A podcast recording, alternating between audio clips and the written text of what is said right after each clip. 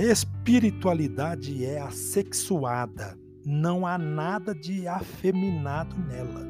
É um estado de ajuste da consciência divina com o mundo em que vivemos e não é encontrado em um tipo único de indivíduo, nem consiste de uma função física.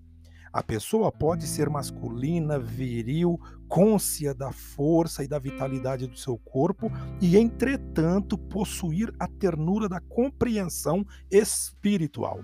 Podemos dizer então que a espiritualidade cristã é essencialmente trinitária, cristológica, eclesial e bíblica.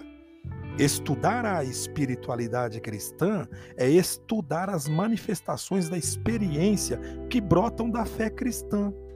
A espiritualidade estuda a experiência vivida, fundamentada numa compreensão do Criador, do si mesmo, dos outros e do mundo toda linguagem humana é inadequada para transmitir a experiência religiosa e assim ao transmitir sua compreensão existencial de Deus, os autores místicos recorreram a uma variedade de analogias, imagens e símbolos humanos.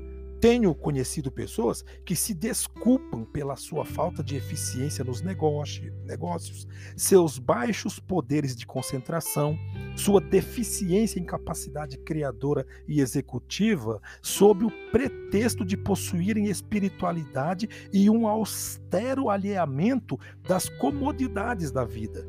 Eu as tenho ouvido dizer sardonicamente ele é um bom administrador e por isso sua mente carece daquelas qualidades espirituais e esotéricas mais refinadas. Aquele que desculpa as fraquezas mentais e de caráter e a indolência com reivindicações à espiritualidade é mais do que um hipócrita santarrão, é um profanador do divino porque tenta relacioná-lo com sua própria inépcia mortal. Enfim, espiritualidade está além de simples práticas e teorias.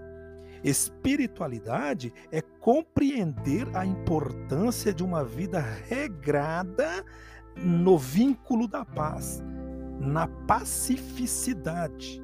É compreender a vontade de Deus, o exalar de cada amanhecer, valorizar o próprio eu, educando-o na bondade, na justiça, Espiritualidade não é apenas ser espiritual, é muito mais que isso. É se compreender para compreender o outro. O ponto inicial para uma espiritualidade desenvolvida é construa um caso e um laço de amor para com você mesmo.